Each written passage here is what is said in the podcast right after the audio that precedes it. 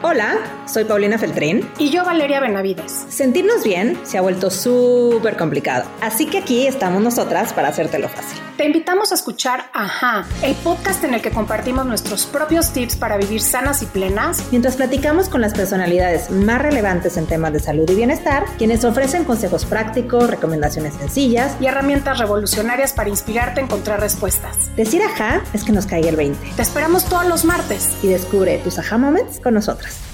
Hola Val, bienvenido a un episodio más de Ajá. ¿Qué tal, mi Pau? Felizaza de estos espacios de este martes para platicar. Pues hoy la verdad es que yo estoy muy contenta de traer este episodio porque en mi proceso de sanación, cuando fui diagnosticada, una de las cosas por las que más agradecida estoy es por haber llegado con un doctor que aplicaba frecuencias y que justo empezó a sintonizar con todo lo que yo venía descubriendo y aprendiendo de cómo somos energía, cómo vibramos no solo a un nivel físico, sino a un nivel emocional, espiritual, y todo este concepto de que somos múltiples cuerpos que vibran a diferente frecuencia.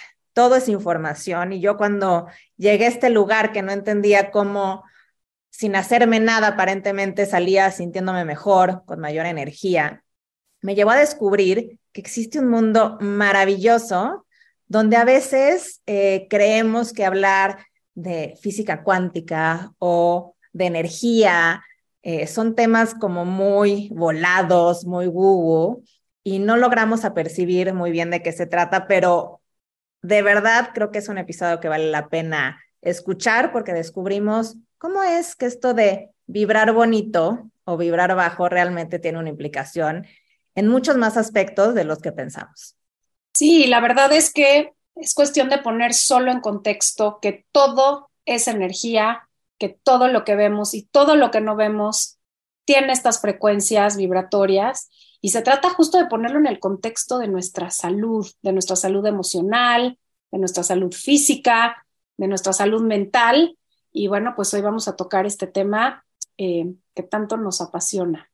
Así es, así que fue difícil encontrar a alguien que hablara de esto, pero bueno, vamos a tener al doctor Edgar Villanueva. Él es naturópata certificado por la Universidad de Camagüey en Cuba y es representante de Electromedical Technologies y Whitman Tech en México, además que es un usuario experto de Time Waver, que es una de las eh, máquinas para curar con frecuencias más famosas a nivel mundial. Y de verdad que a todos los invito a que descubran esto. Si alguien tiene el interés de conocer un poco más, mándenme mensaje directo en Instagram. Estoy como MindBodyPau porque yo les puedo ayudar a poder acceder a un aparatito similar para consumo personal que yo lo tengo todo el tiempo y lo uso muchas veces para calibrarme a nivel físico, pero también a nivel emocional.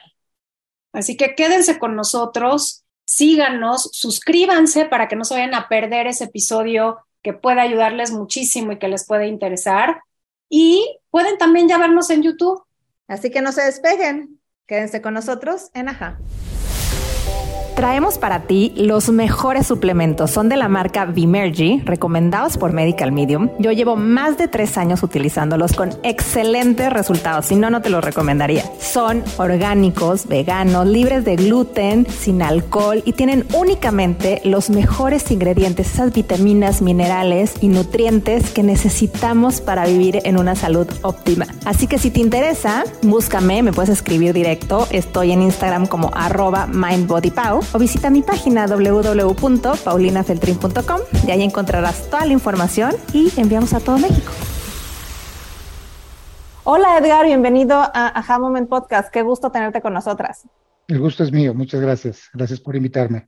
Oigan, pues para todos los que nos están escuchando, la verdad es que para mí es un tema que me apasiona porque eh, la verdad es que pocas veces lo he dicho, pero el tema de las frecuencias fue punto clave de mi proceso de sanación desde el día uno y era bien difícil entender cómo era posible que yo estuviera recibiendo sanación cuando parecía que no estaba pasando nada y luego poco a poco lo fui integrando en mi vida hasta que hoy tengo un aparato en casa que me permite equilibrarme cuando más lo necesito y luego un poco como mantenimiento, como mantenerme hidratada.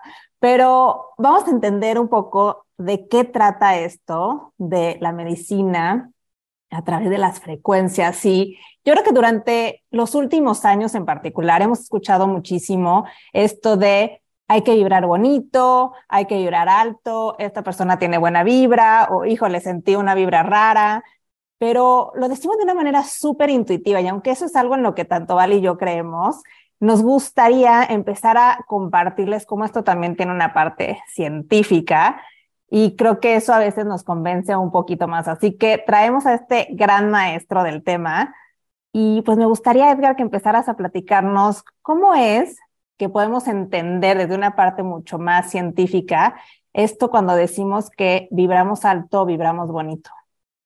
Ok, muy buena pregunta y de verdad muy ad hoc, porque con esta corriente del New Age y tanta medicina holística y demás, siempre te dicen, es que tienes que vibrar alto, ¿no? Tienes que ser positivo ante la vida, cuando a veces olvidamos que la vida está compuesto de polaridades. O sea, tiene tanto su parte positiva como negativa, es decir, alto y bajo. Entonces, no podemos estar siempre vibrando alto. Eso es antinatural, pues. Entonces, cuando nosotros comprendemos esta parte, es muy fácil explicarlo eh, trasladando esta analogía como funciona el cuerpo. Te voy a poner un ejemplo, eh, por ejemplo, tenemos en el cuerpo sistemas diferentes. Tenemos un sistema, por ejemplo, neuronal. El sistema neuronal maneja todo lo que son nuestros pensamientos. Se calcula que promedio nosotros tenemos 60 mil pensamientos por día. O sea, esto equivaldría prácticamente a 40, 45 pensamientos por minuto. Y si lo dividimos, estamos hablando de un pensamiento por un segundo y medio, prácticamente un poquito menos. ¿no? Bueno, entonces imagínate la cantidad o la velocidad en que se mueven nuestras neuronas. Si eso lo trasladamos a nivel frecuencial, pues obviamente todo el sistema neuronal, el sistema eh, nervioso, trabaja a una velocidad espectacular. Y no la paramos, es 24/7 podemos comparar este sistema con otros sistemas. Por ejemplo, el sistema respiratorio, el sistema cardiovascular. ¿Cuántas respiraciones hacemos por día? Se estima, digo, es imposible determinarlas de una manera precisa, pero se estima que un adulto joven tiene entre 20 y 30 respiraciones por minuto. O sea, estamos hablando de dos respiraciones, perdón, una respiración cada dos segundos en un estado normal, obviamente no de, actividad intensa y cosas así, ¿no? Un estado normal. Bueno, si eso lo trasladamos a frecuencias y comparamos la actividad neuronal con la respiratoria, te darás cuenta que hay una variación, ¿cierto? Bueno, lo interesante de esto es que para comprender lo que significa vibrar alto, vibrar bonito, vibrar bien, tenemos que comprender que hay sistemas que vibran a diferentes frecuencias en el cuerpo. Y por ende, las medicinas ancestrales, la medicina holística, siempre ha manejado ciertos sistemas con una jerarquía. Por ejemplo, la medicina china habla mucho de lo que son los yaos o el triple calentador.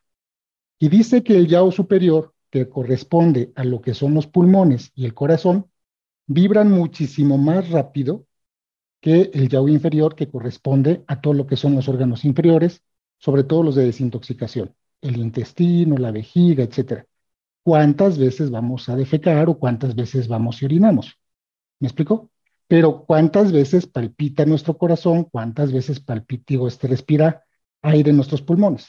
Esto te da una idea de cómo en el cuerpo mismo se manejan diferentes niveles de frecuencia vuelvo a repetir, hay jerarquías eh, frecuenciales dentro del cuerpo.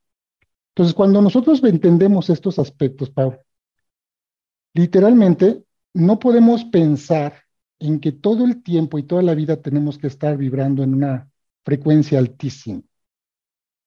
¿Qué es lo que significa vibrar bonito vibrar alto? Pues estar en concordancia, en coherencia con el entorno, con la situación, con el evento que estemos viviendo. Te voy a poner otro ejemplo. No podemos vibrar igual, por ejemplo, ahorita en otoño, que cuando empieza el invierno o cuando estamos en verano. Frecuencialmente la actividad cotidiana de cada uno de nosotros y también los biorritmos se adaptan a todos esos procesos externos. Entonces, si yo quiero decir, quiero vibrar bonito y quiero tener una vida uh, fuera de estación, que eso es lo que hemos hecho nosotros los humanos, vivimos fuera de, del orden natural, pues eso ya no es vibrar bonito. ¿Me explico? Ya no es vibrar en concordancia con el entorno, ya no es, ya no es vibrar como debiéramos estar adaptándonos a cómo, cómo está vibrando el planeta Tierra según la polaridad donde estemos. Entonces, todo eso, Pau, desde un punto de vista más holístico, metafísico, vibrar bien, vibrar alto, representa esta parte de entender cómo funciono, qué estoy haciendo, este, cómo estoy viviendo, todo lo que es mi entorno, etcétera. Por eso, cuando nosotros uh, hacemos la meditación, por ejemplo, cuando estamos meditando, literalmente nos estamos concentrando en nuestra respiración y en nuestros pensamientos.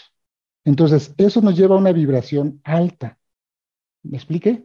Entonces, depende mucho de las circunstancias. Por ejemplo, si estoy ante una situación familiar un poquito tensa y yo me sobajo a esa situación tensa, entonces ya no estaría vibrando este, bonito o alto, estaría vibrando a como está vibrando el entorno. Si yo quiero mantener una vibración más alta, entonces estaría vibrando en base a las virtudes espirituales que tienen una vibración más alta. A lo mejor la paciencia, la bondad, el perdón, el amor mismo. O sea, todo ese tipo de cualidades o virtudes te hacen vibrar alto. No podemos de verdad pensar en que 24/7 vamos a estar vibrando alto siempre. No sé si me expliqué, Pau. Sí, y, y, creo que tiene que ver con este concepto del que también hemos platicado, de que somos seres duales, ¿no? Al final del día, en este plano y la manera en la que nos relacionamos tiene que ver con esto, ¿no? A veces estoy arriba, a veces estoy abajo, como es afuera, es adentro, este, miedo, amor, día, noche, todo, eh, todos estos conceptos. Entonces me hace muchísimo sentido.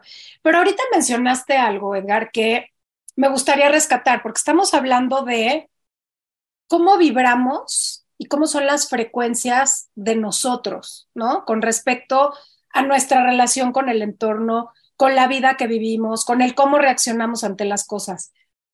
Pero si partimos de la base y un poco retomando también lo que decía Pau, de cómo bajar esto de una manera bien tangible, por decir, y bien entendible, pues al final del día todos somos también, todo es energía, ¿no? Todo, todo lo que vemos, todo lo que sentimos, todo lo que nuestros sentidos alcanzan y mucho de lo que no alcanza es energía. Esto de lo que hablas, de cómo vibramos como seres humanos, es algo que también es medible en nuestro entorno, es decir, en la naturaleza, en los alimentos, eh, eh, sí, en estas energías que pueden estar tocándonos o afectándonos, también lo podemos ver así. Sí, de hecho, mira, todo es medible porque todo es información. Y recuerda que al final de cuentas, la información tiene su propia, sus propias unidades de medida. Entonces, si son bits y nosotros ahora trasladamos lo que es la vibración o la energía a la vibración como lo explica ahora la nueva mecánica cuántica, que trata de entender, o trata más bien, trata de explicar y de comprender lo que es la energía, bueno, si lo trasladamos desde ese punto cuántico, entenderemos que todo, absolutamente todo es información. Y que la energía no es otra cosa más que información vibrante. Te voy a poner un ejemplo. No es lo mismo y no vibra igual la palabra amor que la palabra odio.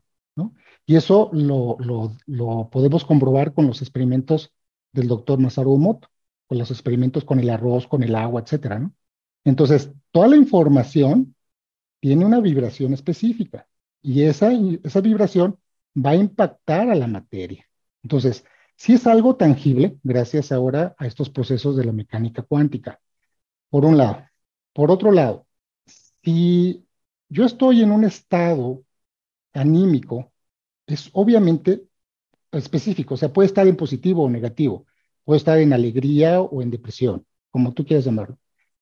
Muchas veces todo eso lo determinamos porque decimos, ah, bueno, es que traigo un, este, desbalance hormonal o algún problema fisiológico, etcétera. Bueno, al final de cuentas, todo es el resultado de la información que nos conforma. Porque eso es lo que va a generar, esa información que a mí me conforma, me va a generar una percepción de todo lo que es mi entorno. ¿Me explico? O a lo mejor venimos de la misma familia y estamos pasando por la misma situación X, y a lo mejor todos estamos eufóricos por alguna circunstancia, y sin embargo no falta el burrito triste, ¿no? El que está ahí como de Winnie Pooh. Oye, pero ¿por qué no te alegres? Pues es que él es así. ¿Pero por qué es así? Bueno, porque obviamente lo, lo que, lo, la manera en cómo él procesa su propia información es lo que le va a dar la respuesta a los estímulos externos. Entonces, cuando nosotros comprendemos que para vibrar de alguna manera, o si vibramos de alguna manera específica, somos el resultado de la información que me conforma, entonces empiezo a comprender el por qué se dan ciertos resultados, ciertos patrones, ciertos hábitos en mi vida e incluso cierta personalidad ante los demás como resultado de esa información y cómo yo la manifiesto en mi día a día. No sé si fue lo que me preguntaste específicamente, ¿vale? Sí, sí, porque es justo la relación, ¿no? De, o sea, no somos como entes independientes. No. ¿No? Así como nos relacionamos, todo lo que está a nuestro alrededor vibra y también, como dices, a partir de el lugar en el que estamos y el cómo lo percibimos, es justamente cómo se mueven estas frecuencias, ¿no? De energía. Sí, totalmente. De hecho, vamos a vibrar en base a esta información que nos conforma. Por ejemplo, si vamos a un aspecto biológico, hablando ya de una manera científica, ¿qué es lo que hace que una célula se conforme, por ejemplo, la célula del hígado se comporte como célula hepática a la diferencia de una célula del pulmón, por ejemplo. Si al final de cuentas son células. Ah, pues curiosamente es la información lo que, lo, que la conforma, lo que le va a dar esa, esa, función, ¿cierto? Bueno, pues pasa lo mismo con los seres humanos. ¿Qué, es la, ¿Qué diferencia hay entre tú y yo si somos humanos? Simplemente somos exactamente igual, tenemos dos ojos, dos manos, etcétera, etcétera. Pero ¿por qué a lo mejor yo tengo la tendencia a enfermarme de ciertas padecimientos muy específicos o a tener ciertas tendencias, por ejemplo, a estar en bancarrota o a ser infeliz o tener gente tóxica en mi vida, etcétera. O sea, tanto interna como externamente, la realidad la genero yo en base a mi resonancia y esa resonancia es el resultado de la vibración de la información. Entonces, al igual que una célula, la información es el ADN y el ADN no es otra cosa más que genética. Y esa genética viene tanto de lo que son mis ancestros, mis padres, mi familia, etcétera, incluso la que yo misma conformo. Entonces, cuando nosotros estamos hablando o podemos conjugar lo que dice la, física cuántica ahora o la mecánica cuántica con lo que dice la, genética o la epigenética, vemos que al final de cuentas es exactamente lo mismo. Y somos el resultado de la información que, con, la, con la cual hemos sido concebidos, educados, condicionados, si quieres llamarlo, e incluso de información que nosotros hemos adoptado. Entonces, ¿hay ahí un aspecto que podríamos decir, ¿esto es medible científicamente? Sí.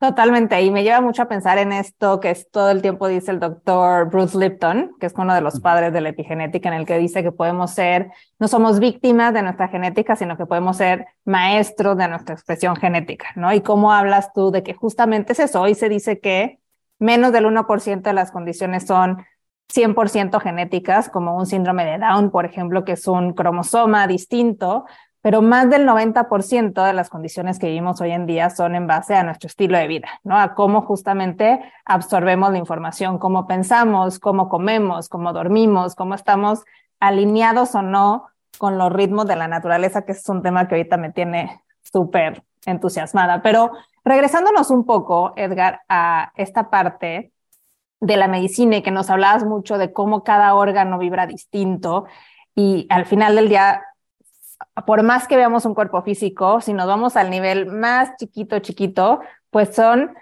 moléculas chiquitas vibrando, ¿no? Moviéndose a, a, cierta frecuencia y es por eso que o el agua se conforma hielo y entonces son moléculas mucho más unidas o es vapor de agua, ¿no? Y siento que muchas veces nosotros también podemos ser un poco así yéndonos a esta parte de, medicina, de frecuencias, de energía y de salud, me gustaría como hacer referencia a un estudio que leí en el libro Deja de ser tú del doctor Joe Dispenza, en el que menciona una investigación que se hace en, no vamos a llamarle el aura de las personas, por no llamarle el campo electromagnético, eh, que si a todos los que nos escuchan, vayan a escuchar el, uno de los primeros episodios, episodios con Pepe Saga, que hablamos mucho de este tema. Pero bueno, regresando a esto es, estudian un grupo de mujeres, ¿no? Y se ponen a revisar a mujeres que tenían cáncer cervicuterino y se dieron cuenta que aquellas que tenían el cáncer, la frecuencia en su aura era diferente al resto de las mujeres. Pero en el resto de las mujeres, su gran sorpresa fue que encontraron un grupo que no tenían el cáncer o no lo estaban manifestando en su cuerpo, pero esa misma frecuencia que tenían las mujeres ya con cáncer lo tenían en su campo energético. Y entonces decidieron seguir este grupo de mujeres porque les sorprendió muchísimo y se dieron cuenta que con el paso del tiempo, aquellas mujeres que ya manifestaban la frecuencia en su campo de energía terminaron manifestando el cáncer en su cuerpo. Y entonces me encantaría que tú, con toda esta experiencia que tienes, nos platicaras cómo es esto posible y cómo es que si algo aún no lo tengo en mi cuerpo, lo puede estar vibrando en este cuerpo energético. Ok, muy buena pregunta. Aparte, tocaste el tema de Joe Dispensa, soy fan del doctor. Él habla mucho sobre esta parte de la actualización biológica. También él maneja muchos aspectos de la medicina cuántica, de la mecánica cuántica. Uno de los principios de la mecánica cuántica explica, como ya lo comentamos hace ratito, que todo es información.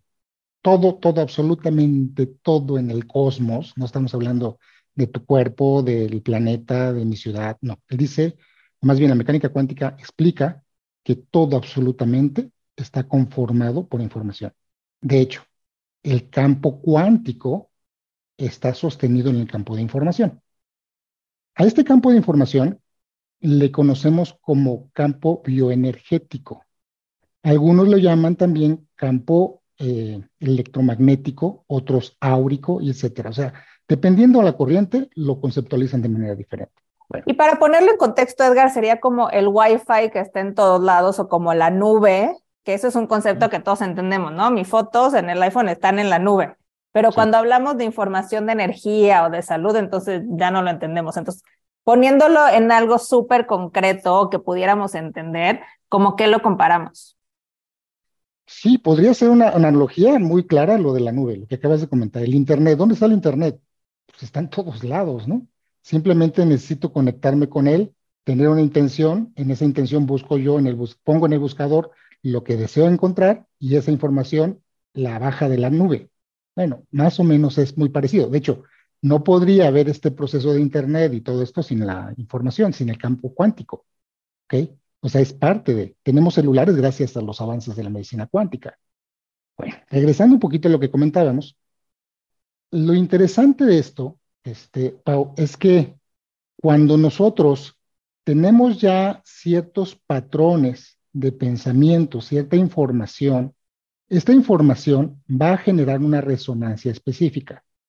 Los principios físicos de la resonancia me indican que voy a hacer eco o voy a resonar con elementos, cuerpos, personas, circunstancias que estén resonando en la misma frecuencia, volvemos a hablar de frecuencia, la cual yo esté emitiendo. Recordemos que los seres humanos somos transmisores y receptores de información. Somos como un radio, al final de cuentas.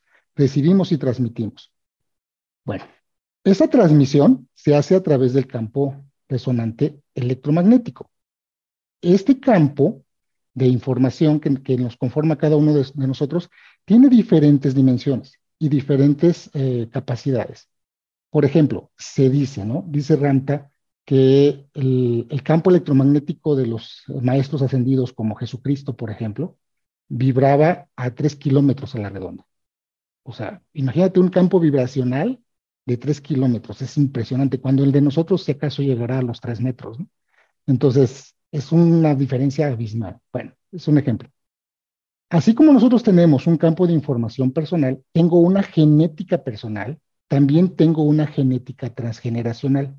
Y a veces decimos, ah, es que me dio cáncer porque lo traigo en mi genética. ¿Sí me explicó? Y a veces le echamos toda la culpa a la genética, cuando la realidad no siempre es así. La genética se puede modificar porque volvemos a lo mismo, no deja de ser información. Entonces, Si yo tengo esa información en mi mente, mi mente también es un campo de creación donde yo puedo plasmar en la mente, utilizando la imaginación, creaciones o conceptos mentales que tarde o temprano se van a crear en realidad. Desde el punto de vista de la medicina, de la metafísica o de la medicina cuántica o de la medicina holística, todo proceso, absolutamente todo lo que nos pasa en la vida, es el resultado de la información que nos conforma. Entonces, como tú bien mencionaste, si yo me compro la idea de que en mi familia hay cáncer y que al final de cuentas mi tatarabuelo, mi abuelo y mi padre han enfermado y han muerto de cáncer, entonces si viene en mi genealogía esa información y yo la adopto por lealtades, entonces mi campo resonante va a empezar a generar esa resonancia en mi biología, en mis células. ¿Por qué? Porque yo lo creé al final de cuentas.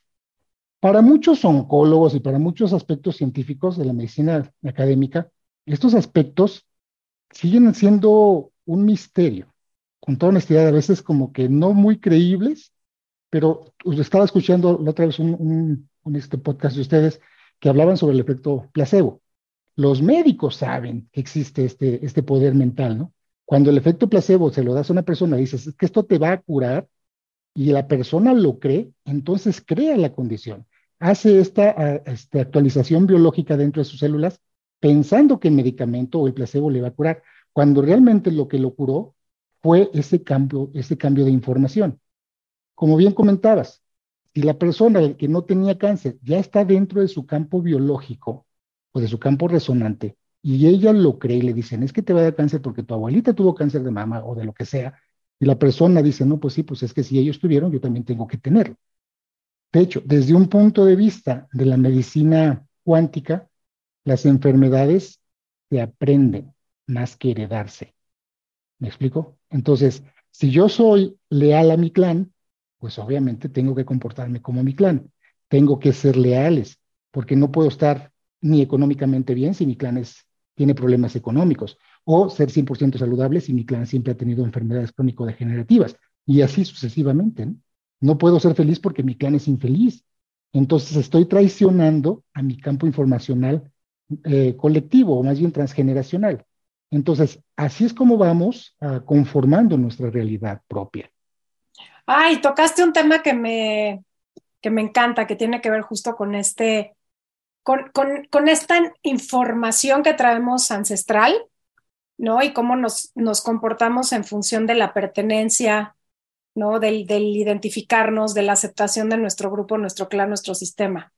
Y me vienen muchísimas preguntas a la mente, Edgar, pero quiero retomar algo de lo que hablamos al principio, que tiene que ver, o sea, al principio de esta, de esta última pregunta, que tiene que ver con la salud y la enfermedad, ¿no? Este concepto eh, que también es súper dual, pero que tiene que ver con lo que, lo que nos sienta hoy aquí, nos trae a platicar y gran parte de lo que tiene que ver con, tu, con, con lo que te dedicas hoy a hacer. Y, hablaste de cómo eh, la información que tenemos es la información que se manifiesta en enfermedad cuando le somos leales a la familia o algún pensamiento o alguna creencia, que creo que también tiene que ver con esto, ¿no? Resonamos con algo que creemos y entonces lo atraemos, que también es parte de, de lo que hemos platicado, pero partiendo de esta idea, entonces, ¿sí existe una frecuencia o una vibración de salud? Sí, claro, definitivamente, y qué bueno que lo comentas, ¿no? Porque al final de cuentas, volvemos a lo que comentabas tú al principio, al ser todo el cosmos una, o se mantiene todo gracias a esa dualidad, la enfermedad tiene una frecuencia específica, el estado de malestar, la salud, la felicidad, la dicha, el bienestar, también tiene su frecuencia. Entonces, cuando comprendemos que al final de cuentas todos somos energía, todo se conforma por energía, todo está vibrando, todo al final de cuentas tiene una resonancia, cuando nosotros vamos comprendiéndolo, haciéndolo útil en nuestra vida, entonces la situación empieza a cambiar. Te voy a poner un ejemplo. Nosotros en el cuerpo tenemos un sistema que se llama eh, neuronas espejo. ¿Las has escuchado? Bueno, estas neuronas espejo, por ejemplo, si alguien bosteza, normalmente ¿qué hacemos nosotros? Bostezamos. Se contagia. Exacto. La sonrisa es otro efecto que genera y activa esas neuronas espejo. La sonrisa tiene una vibración muy específica con el sentir, sentirnos bien, con el generar dopamina en el cuerpo, darnos sensaciones de placer, de, bienestar en general. Entonces, si tú vas por la calle y le sonríes a un extraño, el extraño a lo mejor se, literalmente se extraña, ¿no? ¿Qué, ¿Y esta qué me está queriendo decir? Pero con timidez o lo que tú quieras, va a responderte con sonrisa. Entonces, esta vibración es el resultado, más bien este efecto es el resultado de la sonrisa. Volvemos a lo mismo, como toda esa información, si yo sonrío, ¿qué estoy transmitiendo? ¿Qué detecta la otra persona? Entonces, esa frecuencia la contagio. Y eso es lo que al final de cuentas se llamaría vibrar alto, vibrar bonito, ¿ok? Vibrar bien. Cuando yo al final de cuentas voy comprendiendo que mis actos van a eh, influenciar o afectar a terceros, entonces me hago más responsable de cómo estoy vibrando. Y no solamente estoy hablando en el entorno familiar, en el entorno de pareja o laboral, porque también la vibración mala o la mala vibra también se contagia. Si de alguna manera yo tuve o tengo alguna preocupación y empiezo a ver las noticias y me están hablando de que pues el mundo está por acabarse y de que la economía va a colapsar y de que vamos a estar prácticamente en un apocalipsis, pues entonces esa pequeña preocupación va a hacer resonancia con esa gran preocupación y entonces me voy, voy a empezar a resonar con eso. ¿Me explico? Pero simplemente digo, bueno, si sé que tengo una preocupación, pero sé que esto es temporal porque nada es permanente, ni lo bueno ni lo malo, ni lo positivo ni lo negativo, y tengo una conciencia de decir, esto también pasará, pues entonces simplemente permito que mi vibración fluya sin resistencia, porque lo que tenemos resistencia persiste. Entonces ahí se mantiene, se mantiene hasta que aprendamos a dejarnos fluir. Y tampoco se trata de ser demasiado hippie, decir, bueno, llévate la vida tranquila, llévatela como si nada pasara, al final de cuentas, todo es, ¿no? No, espérate, sí estoy de acuerdo hasta cierto punto, pero se trata de estar conscientes. El nivel de conciencia que cada uno de nosotros va desarrollando en base a las vivencias, en base a la madurez, en base también a la información que voy adquiriendo, a las virtudes que voy aplicando, y esto me va generando un mayor nivel de espiritualidad, entonces, eso no me permite vibrar en frecuencias bajas. Esto me permite tener una vibración más consciente. Sí está bien estar consciente de lo que está pasando a nivel mundial, pero también decir, ok, a ver, ¿cómo puedo yo afectar de manera positiva o negativa esa vibración? Entonces, ¿soy copartícipe o soy elemento del cambio? Y eso también existe, ¿no? Gracias a los campos mórficos y todo lo demás que, que se habla en la, mecánica cuántica. Rescato algo importantísimo que es, nos estás, nos estás hablando de que es una elección hasta cierto punto, ¿no? Evidentemente estamos expuestos a muchas cosas que a lo mejor no son conscientes y que hasta que las hacemos conscientes podemos escoger cómo vivirlas, pero me encanta esta ventana que nos abre, Edgar, de decir, es una elección que saber qué información consumo, qué pensamientos le meto a mi cabeza, eh, en, qué quiero estar dedicando mi día, ¿no? Y en qué no. Y, me viene un ejemplo súper básico y, y, puede ser como muy superfluo, pero yo llevo años que no quiero ver películas, literal, amo el cine. No quiero ver películas violentas, no quiero ver películas de acción porque todos se matan, no quiero ver películas tampoco del drama, ¿no? De arte, que son unas historias. De...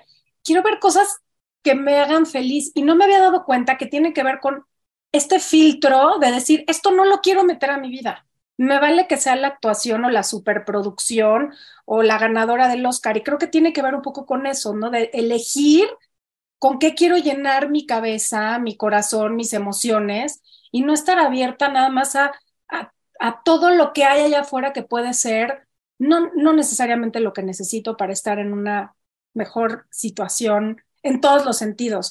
Entonces, me encanta esto que dices que tiene que ver con una elección, que tiene que ver con, con esta capacidad que todos tenemos de decidir qué queremos y qué nos hace bien.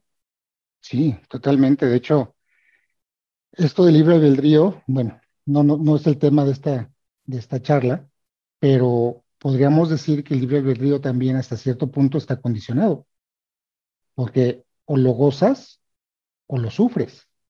Ese es tu único libre albedrío, porque al final de cuentas, muchas de las circunstancias que vamos a estar viviendo en nuestro proceso de vida, pues son procesos de aprendizaje. ¿Estás de acuerdo? Entonces, cuando nosotros tenemos una situación no muy agradable, te voy a poner un ejemplo. Yo creo que a todos nos han roto el corazón de alguna manera, ¿no? Ya sea un familiar o alguna pareja o lo que sea. Entonces, cuando estamos en esa condición, en esta parte de la noche oscura del alma, que también se le conoce como tal, donde sufrimos de veras el dolor, si yo no aprendo de las circunstancias, la vida me va a estar repite y repite y repite de manera frecuencial estas circunstancias hasta que tú decidas aprender la lección. ¿Estamos de acuerdo? Entonces, cuando nosotros entendemos que también el dolor, también el sufrir, también esa parte de oscuridad me, me van a aportar una, una enseñanza, un aprendizaje, y yo la gozo, digo, por decirlo de una forma, es decir, no la resisto, entonces la información va a llegar y el aprendizaje, por ende, también se va a quedar. Y entonces prueba superada. Porque, por ejemplo, ¿cuántas veces de nosotros nos hemos sentido en esas condiciones? Y pues no quieres estar bailando salsa o estar de fiesta cuando estás así.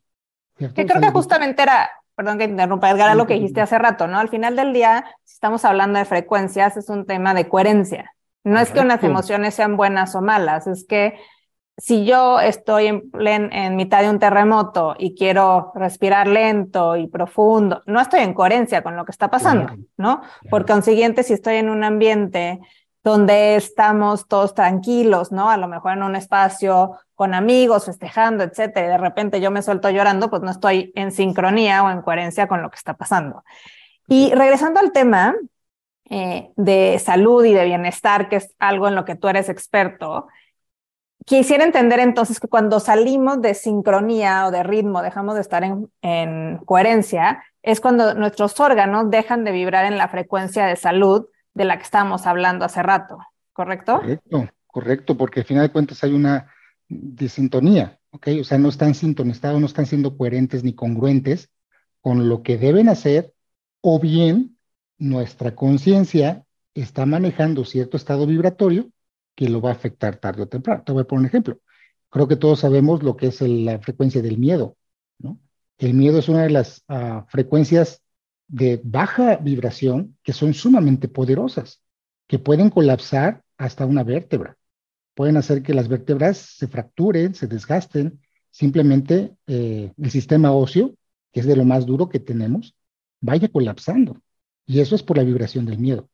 Entonces, así como tenemos esta, esta vibración y genera un efecto eh, en la fisiología este, de, las, de los órganos, pues obviamente por el contrario, las, eh, frecuencias de las virtudes o de las emociones agradables o favorables también generan, por ejemplo, bienestar.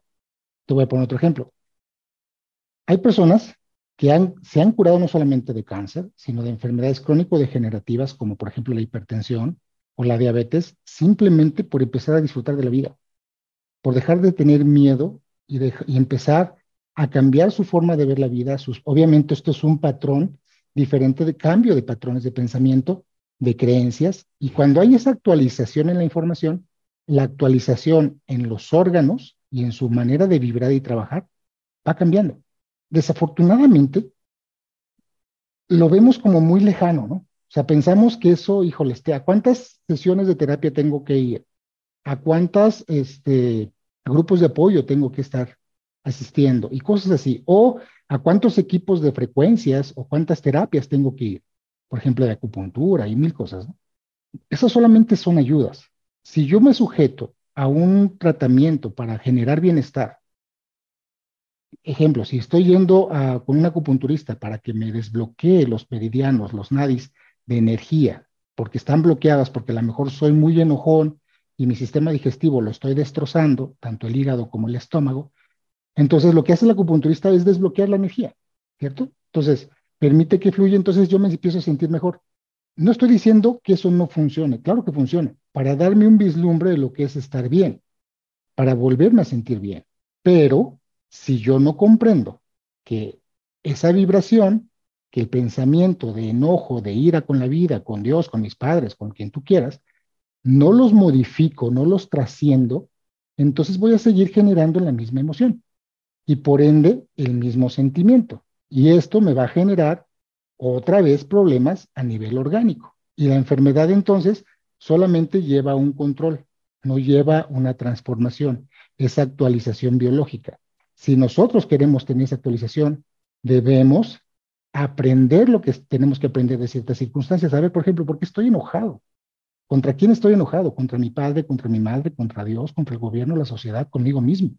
O sea, en fin, cuando yo lo encuentro y lo empiezo a trabajar y lo afronto con la madurez, con la conciencia, entonces todo se empieza a acomodar. Y es donde empiezan estas famosas curaciones milagrosas. Desafortunadamente, a veces se las achacamos a, a unas agüitas o a herbolaria o a nutrientes o algún tipo de sistema, lo que tú quieras. Sin embargo, la actualización biológica viene al transformar la información, porque esa información va a cambiar la vibración de resonancia que tú estás generando.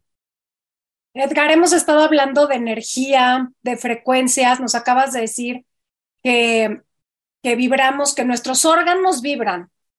¿Cómo medimos esas frecuencias y cómo se relacionan con la salud? Porque hace rato nos dijiste que eh, la frecuencia, por ejemplo, de la zona de la respiración es mucho más alta y justamente lo relacionaste como con la cantidad de veces que respiramos, ¿no? En relación a la cantidad de veces que digerimos a lo mejor en el día, ¿no? ¿Cómo está relacionada la salud con estas frecuencias de nuestros órganos?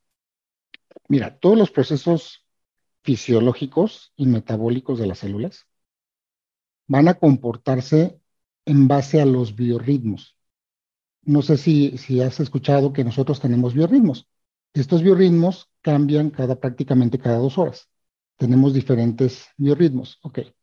Estos biorritmos se van a afectar el funcionamiento del flujo de la energía vital, lo que nosotros conocemos como, como chi o como energía vital, impactando diferentes órganos según el horario. ¿Me explico? Eh, te lo voy a poner así más fácil para que la audiencia lo comprenda un poquito mejor. El cerebro pese a que siempre está trabajando y el cerebro no distingue entre las imágenes que pueda estar conceptualizando de día como las que está viendo cuando estamos soñando. Al final de cuentas está interpretando información. Lo interesante es que el nivel de conciencia que tú tienes de día o cuando estás despierto es muy diferente al nivel de conciencia que tú tienes cuando estás dormido.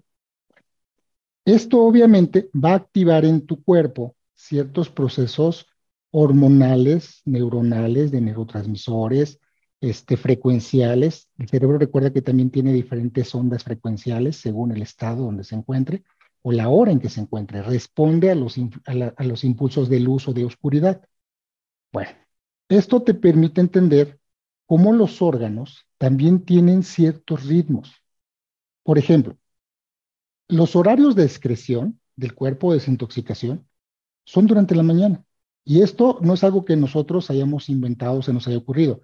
Esto lo viene manejando la medicina ayurvédica desde hace milenios, donde literalmente quedaron registros de cómo los horarios de, de los sistemas energéticos se activan a diferentes frecuencias durante el día. Entonces, si durante la mañana, entre las 7 de la mañana y las 9, se activan ciertos órganos de excreción, como lo es el intestino grueso, en ese momento Obviamente, el sistema vibracional, o más bien la energía que el intestino podría estar generando, es mayor que en cualquier otro momento del día.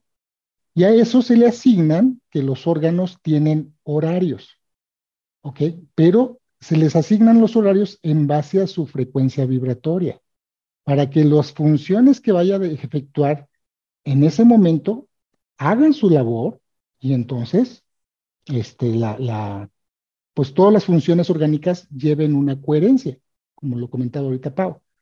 Entonces, cuando yo, por ejemplo, el cuerpo me está demandando ir a, a evacuar en esos horarios y yo rompo esos ciclos, porque al final de cuentas tengo que ir a trabajar o porque tengo prisa por llegar al trabajo, a la escuela, o por mil cosas, y digo, al ratito voy, y al ratito voy, y al ratito voy, entonces empiezo a alterar esa frecuencia vibracional de los órganos.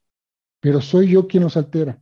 No es que el cuerpo lo haga por sí mismo. El cuerpo siempre se va a sujetar a estos biorritmos, a estos ciclos frecuenciales que van a permitir o me van a dar la señal de que tengo que este, atender ciertas necesidades fisiológicas porque el órgano está trabajando más intensamente en ciertos momentos del día. Otro pequeño ejemplo y rápido. ¿Cuántas veces nosotros, entre las 10 y 10 y media, puede ser que tengamos bastante sueño? Porque en ese momento es cuando se empieza a liberar ciertos neurotransmisores y hormonas, como la melatonina, la hormona del crecimiento, etc. Todos esos eh, eh, impulsos hormonales nos están mandando la señal de que ya es hora de dormir. Pero si para mí siempre estoy viendo las noticias en la noche, o estoy viendo la televisión, la novela, o estoy haciendo trabajo todavía, digo, al ratito me duermo y rompo esos ciclos, entonces nosotros somos los que alteramos todos ese tipo, de las, las vibraciones de los sistemas. Entonces ya cuando se desarrolla la enfermedad, porque la enfermedad es la que te va, va marcando de que has vivido en desarmonía, no en vibración en base a los ciclos naturales y en base a las estaciones, pues entonces se empieza a desarrollar todas estas alteraciones que tarde o temprano van a manejar una sintomatología. Y esa sintomatología normalmente es el padecimiento, ¿vale? Inicios del padecimiento. Edgar, hablábamos hace casi al principio sobre medicina de frecuencias, ¿no? O la electromedicina. Y tú eres alguien que ya lleva años en México trabajando con este tema. ¿Nos puedes platicar un poquito qué es la electromedicina o es que si ya se salió de función un órgano a través de cierta frecuencia, lo podemos hacer que regrese a su estado óptimo? Me imagino que es un poquito como lo que decías de acupuntura, ¿no? Donde tratamos de equilibrar la energía del cuerpo. Ok. La electromedicina tiene, híjoles, registros en los albores de la historia desde los griegos, por ejemplo, ¿no?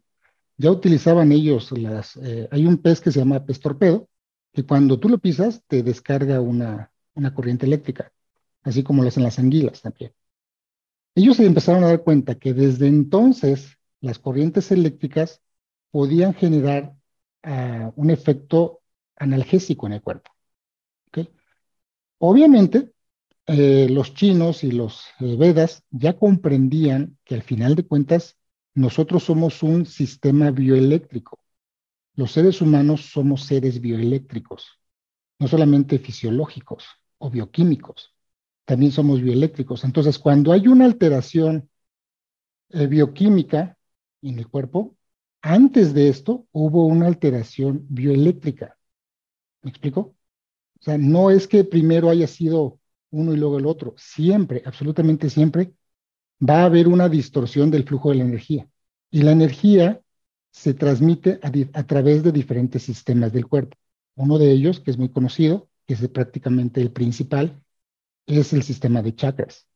El sistema de chakras son sistemas reguladores, son destiladores de la energía cósmica, de la energía de la fuente, del espíritu, para que nosotros podamos llevar a todos, todas nuestras células esa energía vital. Entonces empezamos por el chakra de la corona que empieza a, disminuir, digo, o así, a transmitir esa información del cosmos y del chakra de raíz que absorbe la energía vital del planeta Tierra. Entonces, estos sistemas eléctricos, energéticos, también interactúan con otros sistemas que conocemos como meridianos de acupuntura. ¿Okay? Los meridianos de acupuntura trabajan a la par con el sistema circulatorio. Entonces, cuando hay un problema en un estado de salud, en cualquier situación, siempre lo dijimos hace ratito, es una desarmonía literal de lo que es eh, el, órgano o la frecuencia en que debería estar trabajando el órgano. Entonces, una manera de reestructurar, de reequilibrar o de desbloquear, incluso de retroalimentar de energía, es a través de las microcorrientes o las corrientes de frecuencia. Actualmente hay N cantidad de equipos, desde los famosos TENS que se usan mucho en la fisioterapia para calmar dolores, desinflamar, dar analgesia y permitir la rehabilitación de alguna lesión. E, esa es una. Otra forma son, por ejemplo, los ultrasonidos. Los ultrasonidos también son parte de lo que se conoce como electromedicina. Eh, otra forma es la, terapia de microcorrientes. Todas las células se, comunican entre sí a través de microcorrientes. Un ejemplo de cómo es una microcorriente. Una caricia suave, esas caricias que te hinchinan la piel, son el efecto de una transmisión de microcorriente. O sea, así de poderoso es una microcorriente. Entonces, hay muchas, muchos eh, equipos, muchas técnicas que se utilizan para restablecer la desarmonía, el desajuste eléctrico y energético del cuerpo. Cuando esto pasa, obviamente también hay un desbalance electromagnético. Entonces, el, cuerpo mm, tenemos una polaridad más eléctrica y otra electromagnética. Esto, cuando pasa en este tipo de situaciones, hay una desarmonía en todos los campos.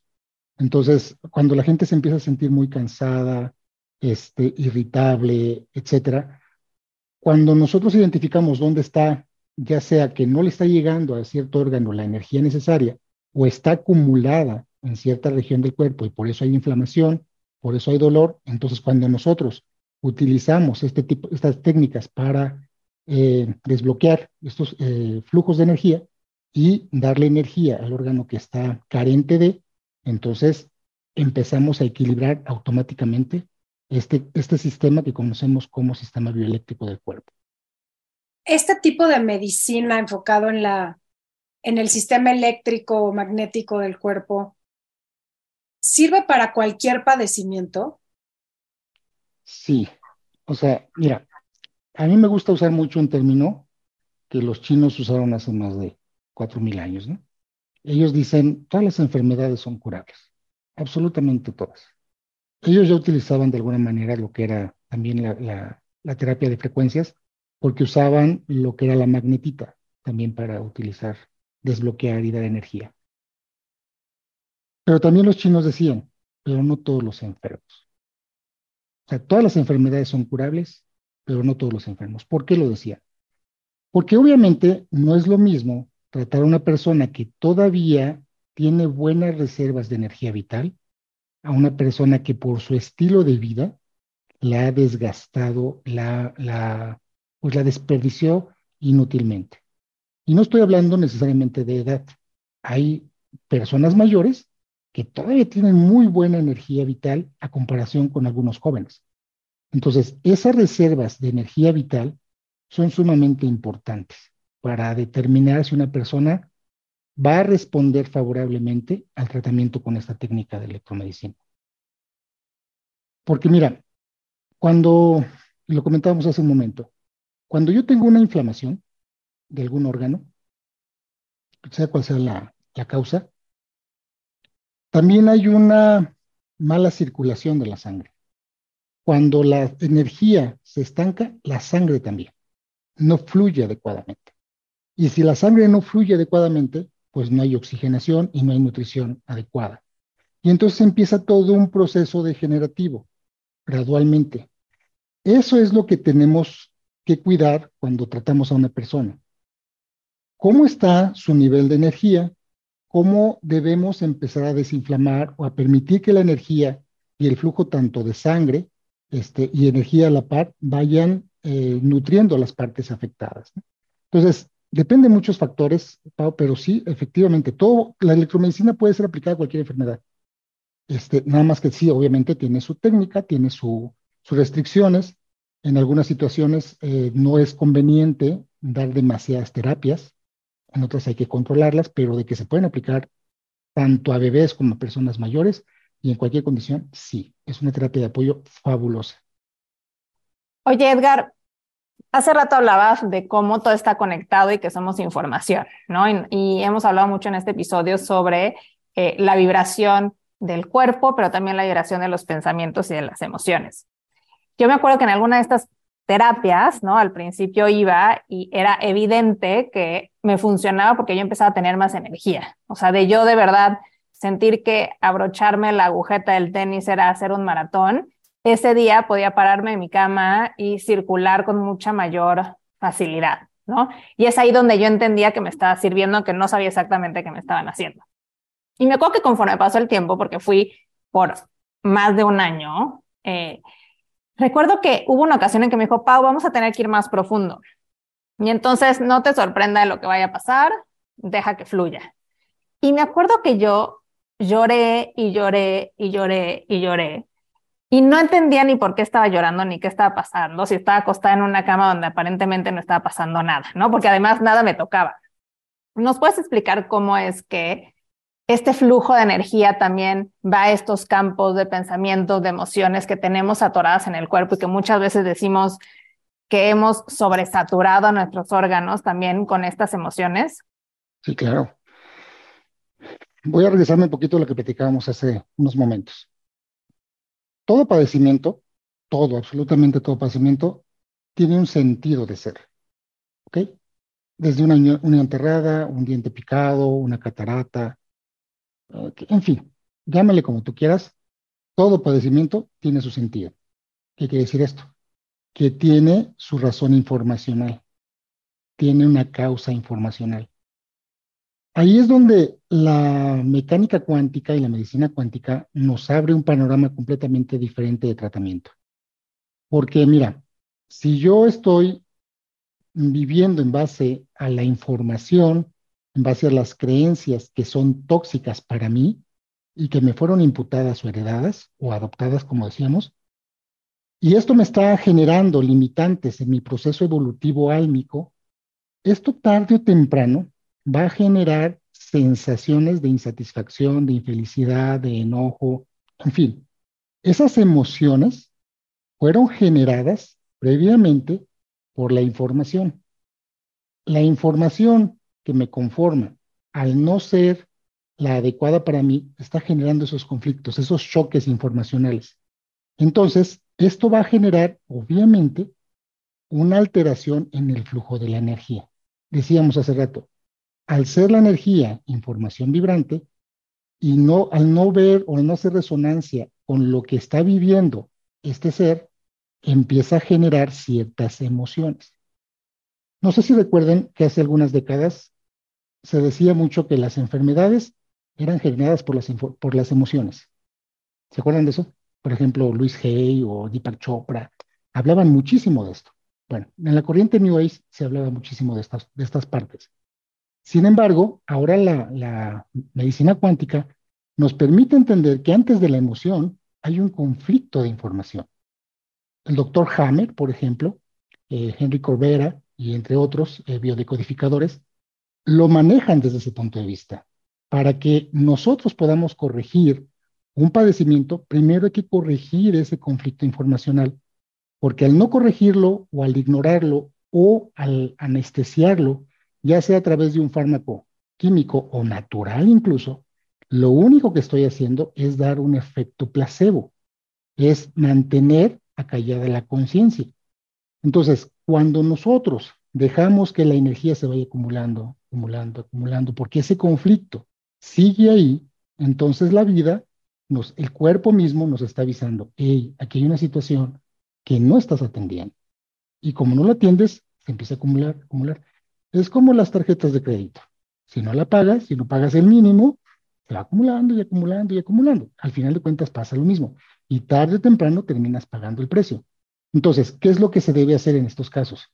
Obviamente, cuando nosotros desbloqueamos esa acumulación de energía, se desbloquea también la emoción. Entonces, al desbloquear la emoción, pues obviamente fluye. Y si tenías que llorar, si tenías que generar eh, un grito, ya sea de dolor o lo que sea, expresar cosas, exteriorizar algún sentimiento de enojo o molestia, pues obviamente vas a hacerlo, porque vas a desbloquear.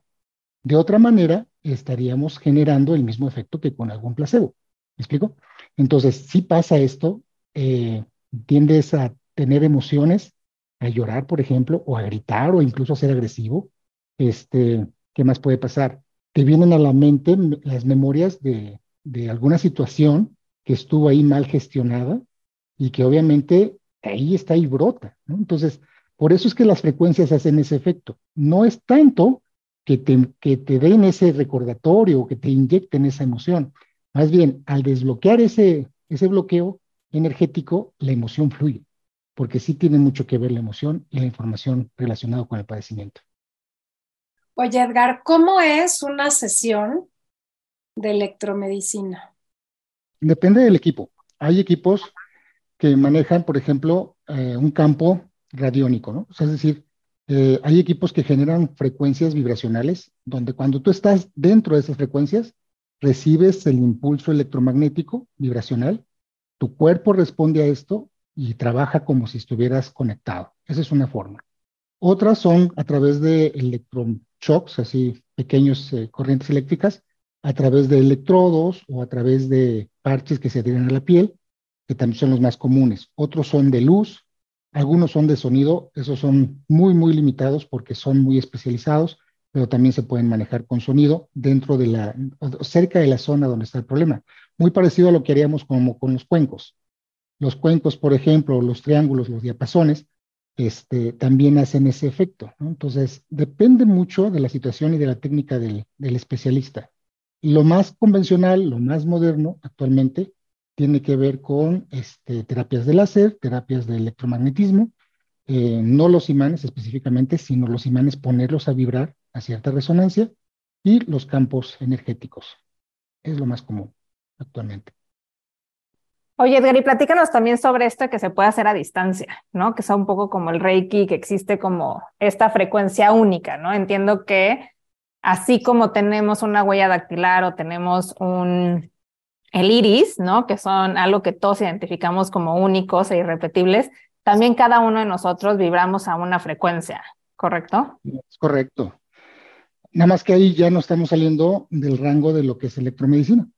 Electromedicina tiene que ver específicamente con eh, frecuencias eléctricas, repito, ya sean de luz, de sonido o de energía, para ser transmitidas al cuerpo, para estimular ese impulso que las células requieren o para desbloquear los bloqueos energéticos.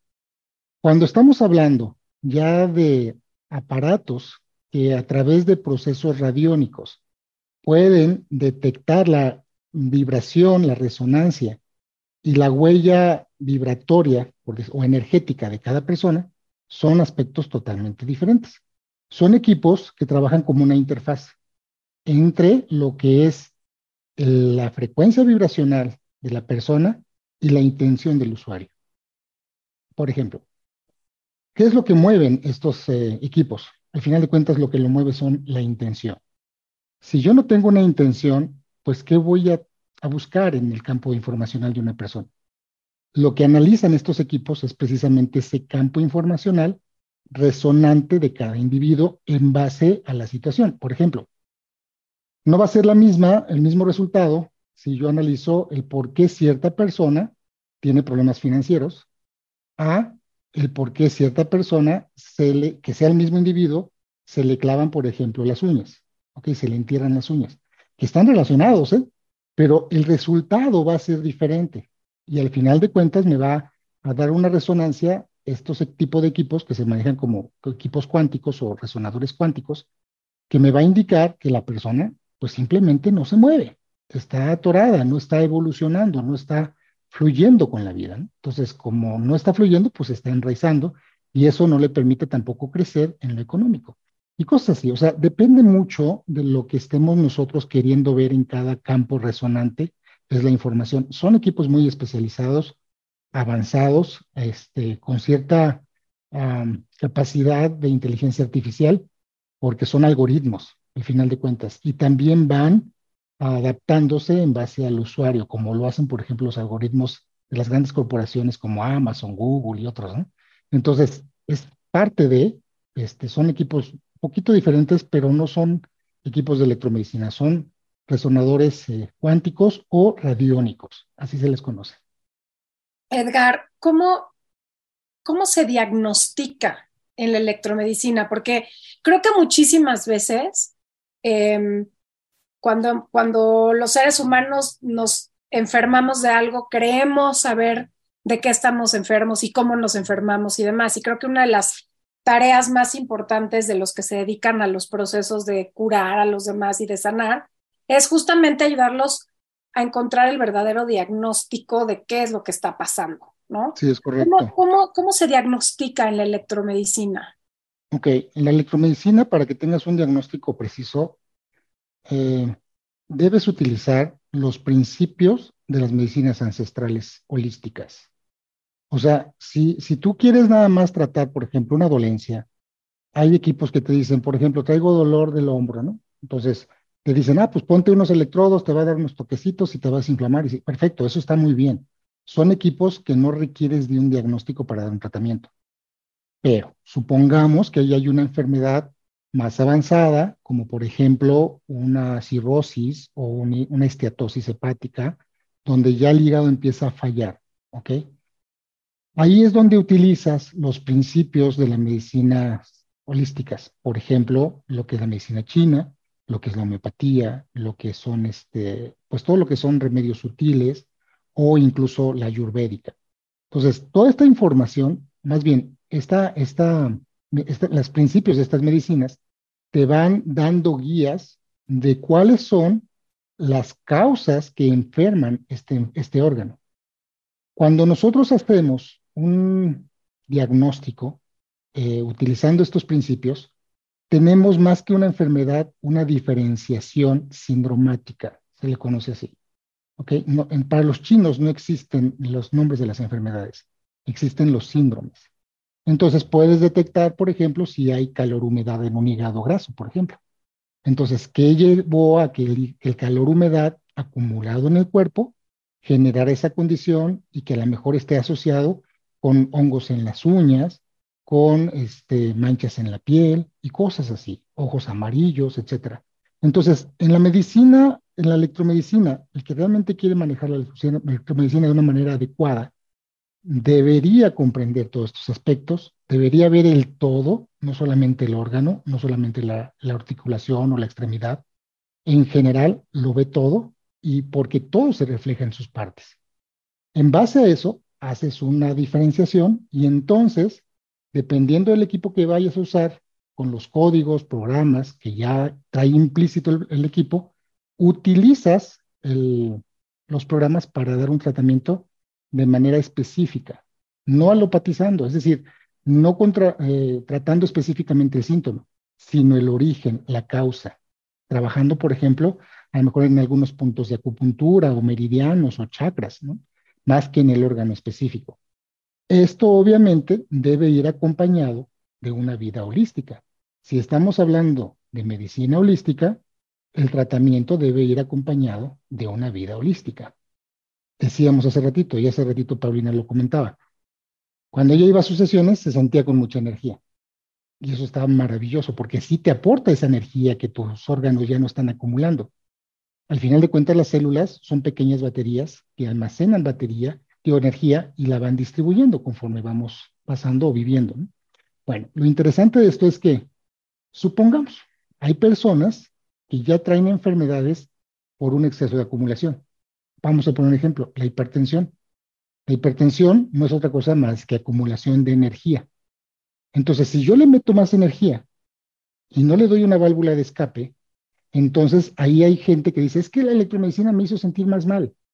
Me sentía, me sentía yo con mucho dolor de cabeza. Pues claro, no tenías esa válvula de escape porque no fue acompañada de una vida holística. ¿Cuál sería lo, lo lógico o lo correcto en estos casos?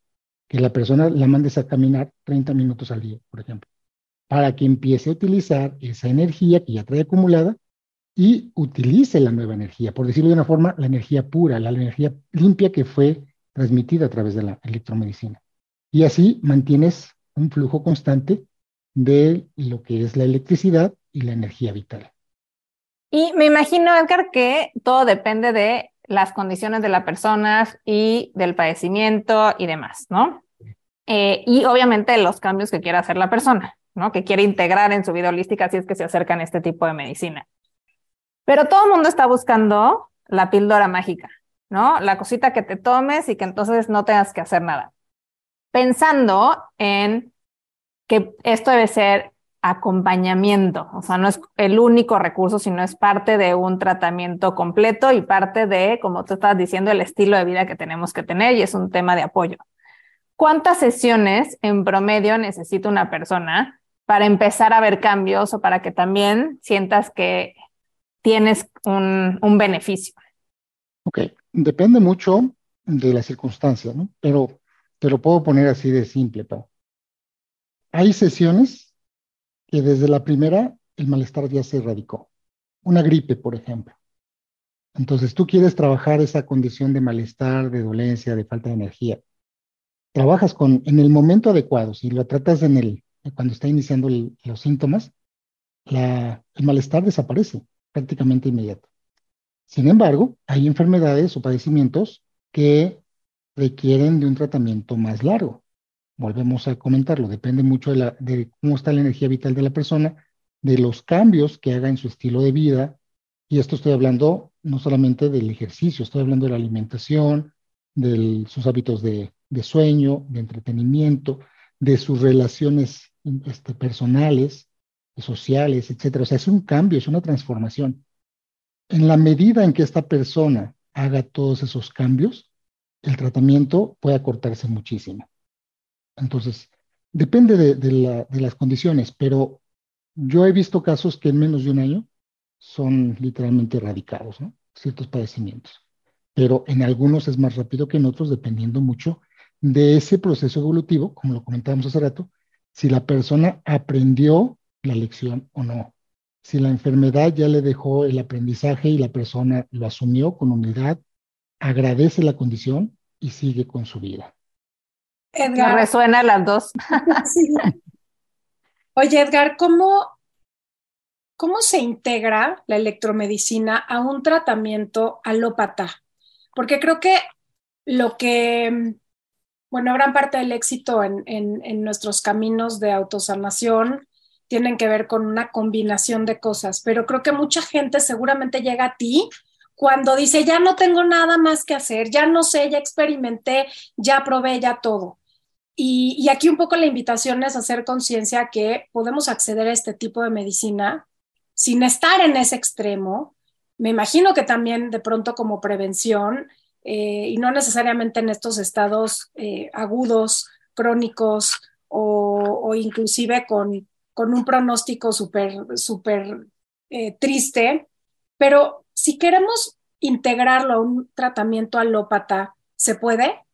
Sí, sí se puede. De hecho, eh, aquí voy a utilizar un poquito una frase que está, eh, es conocida, pero no, no aplicada, ¿no? Donde dice que la verdadera medicina, sobre todo, es preventiva e integrativa. Entonces, cuando nosotros integramos las medicinas y comprendemos que no hay medicina alternativa, sino que todas las, todas las medicinas son alternativas a la salud y que son y existen en base a la gravidez de cada persona y cada individuo y en base a la degeneración que ha tenido. Entonces, hay veces en las que la cirugía es necesariamente obligatoria.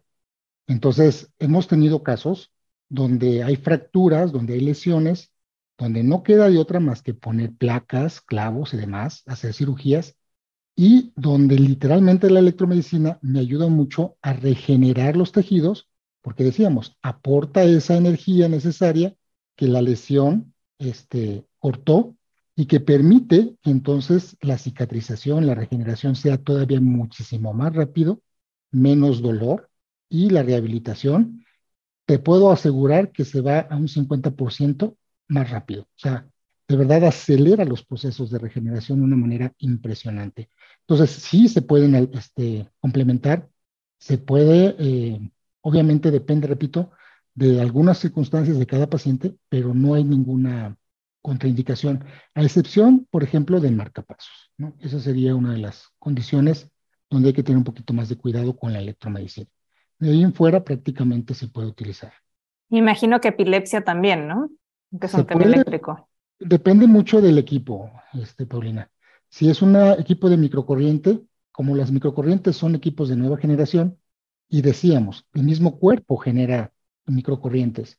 Entonces, aplicadas con el cuidado y la observación necesaria, no hay ningún problema en casos de epilepsia. Tuvimos, hemos tenido casos de éxito con esto. Mm, wow. Oye, Edgar, estamos ya casi por terminar, ha sido increíble platicar contigo. Eh, solo me encantaría que platicáramos brevemente.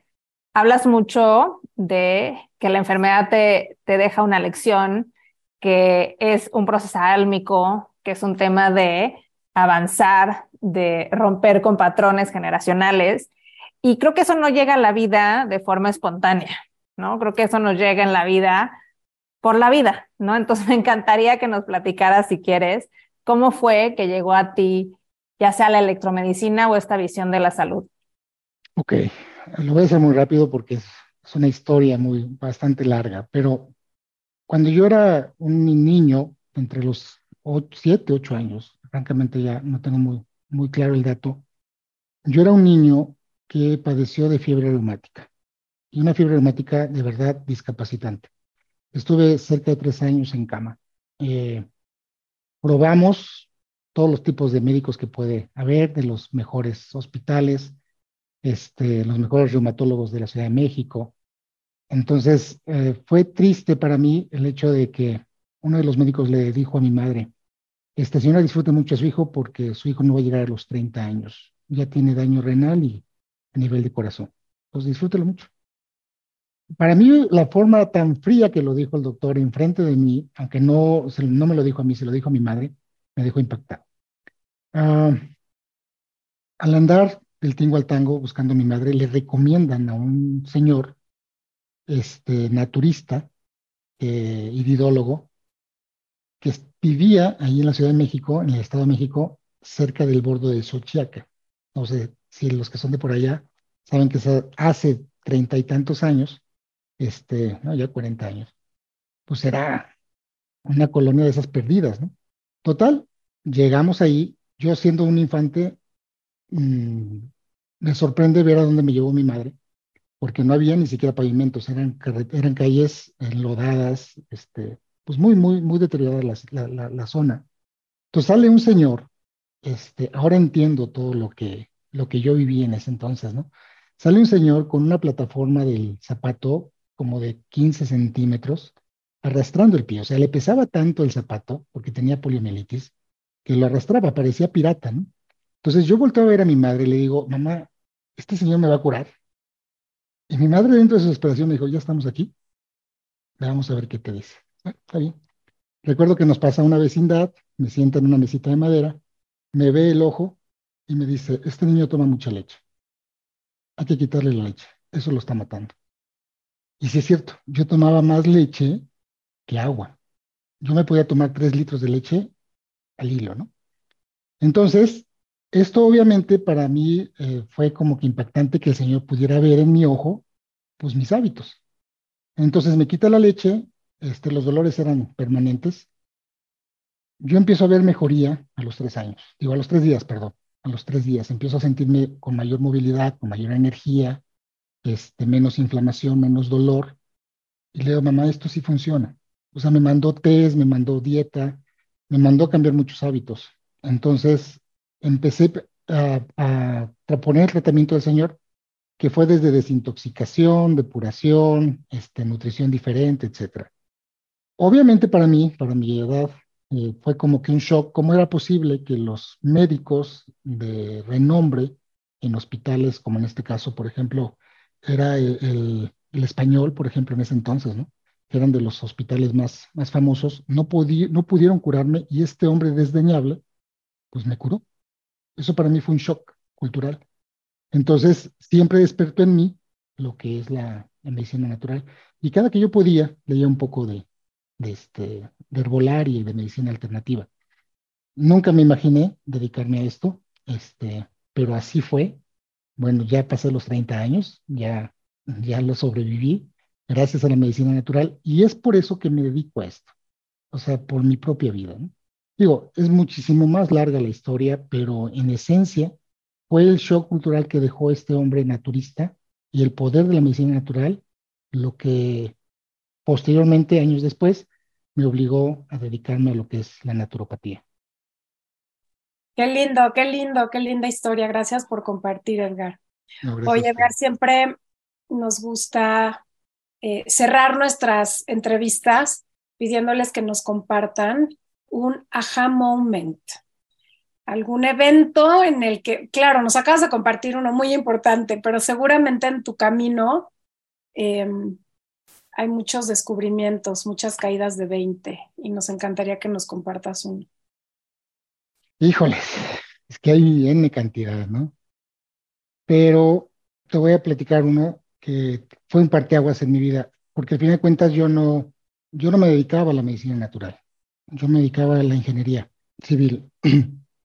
Pero cuando la madre de una de mis hijas estaba a punto de abortar a los cuatro meses, porque ya no había manera de mantener el producto, ya estaba este, en la pelvis la bebé, ya formada y demás, pero con unos dolores de parto impresionantes.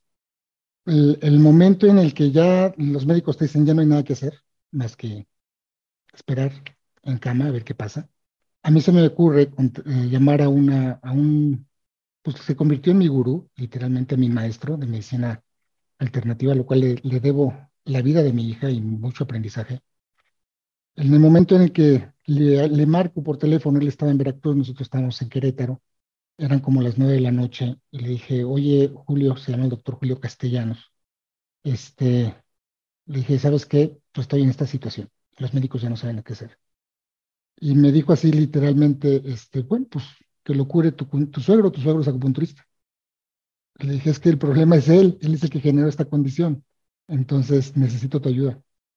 Entonces él me dice, ok, está bien, eh, escuchó mi historia un poquito, sí, estoy resumiendo todo, y me dijo, mira, vas a hacer una técnica ancestral y necesito que te la traigas a, a tu esposa cuando, cuando la bebé se suba.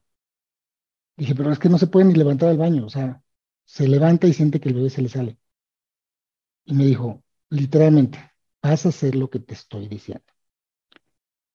En ese momento, yo no entendía por qué el doctor Julio Castellanos me, me hablaba así y me, me ordenaba, pero era bien interesante el hecho de que me dijo, mira, vas a agarrar los dos pies arriba del tobillo, en la parte interna, vas a tomar cuatro dedos, me dio indicaciones de dónde estaba un punto de acupuntura mágico, que es el 6 de vaso.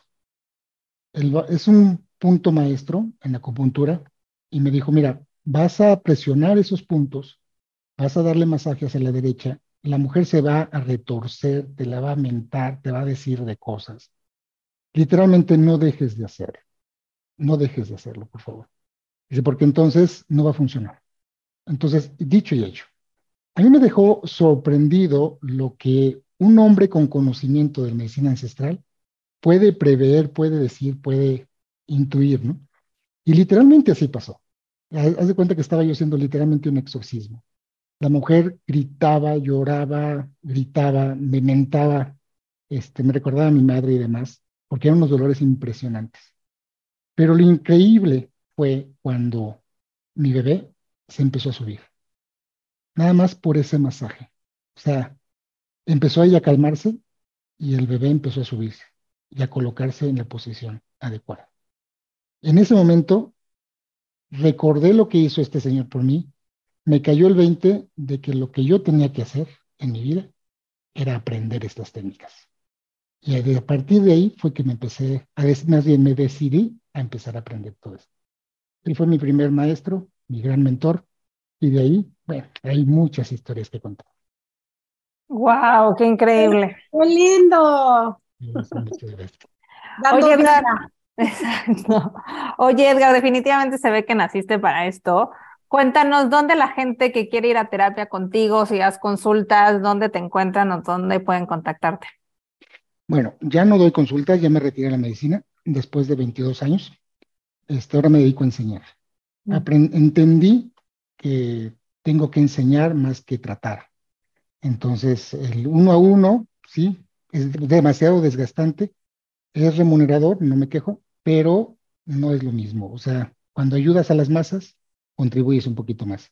Entonces, ahora me dedico a dar cursos respecto a esto, trabajo ah, enseñando medicina cuántica y me pueden ubicar en mi teléfono celular, que es el 442-852-8364 ahí con todo gusto, mándenme un mensajito porque no siempre contesto.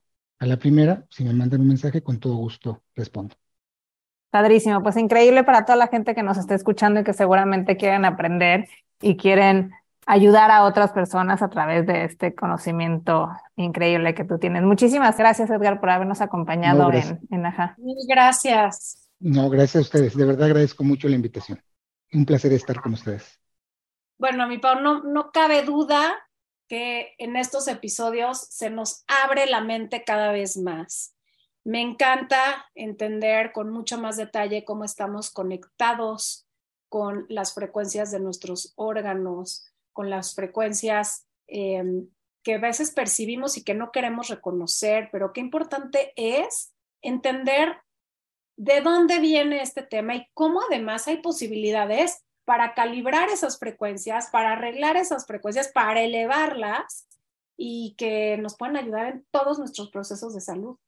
Si te gustó este episodio, compártelos, ayúdanos a ayudar a más personas. Y si quieres tener este aparatito maravilloso en tu casa, escríbeme y con muchísimo gusto te damos más información. Que tengas muy bonita semana. Gracias por dejarnos entrar a tu casa, a tu corazón, a tu mente. Y nos gusta verte en redes, así que al escucharnos, compártelo. Estamos como arroba aja.mx. Yo soy Paulina Feltrín. Y yo, Valeria Benavides. Y esto es Aja.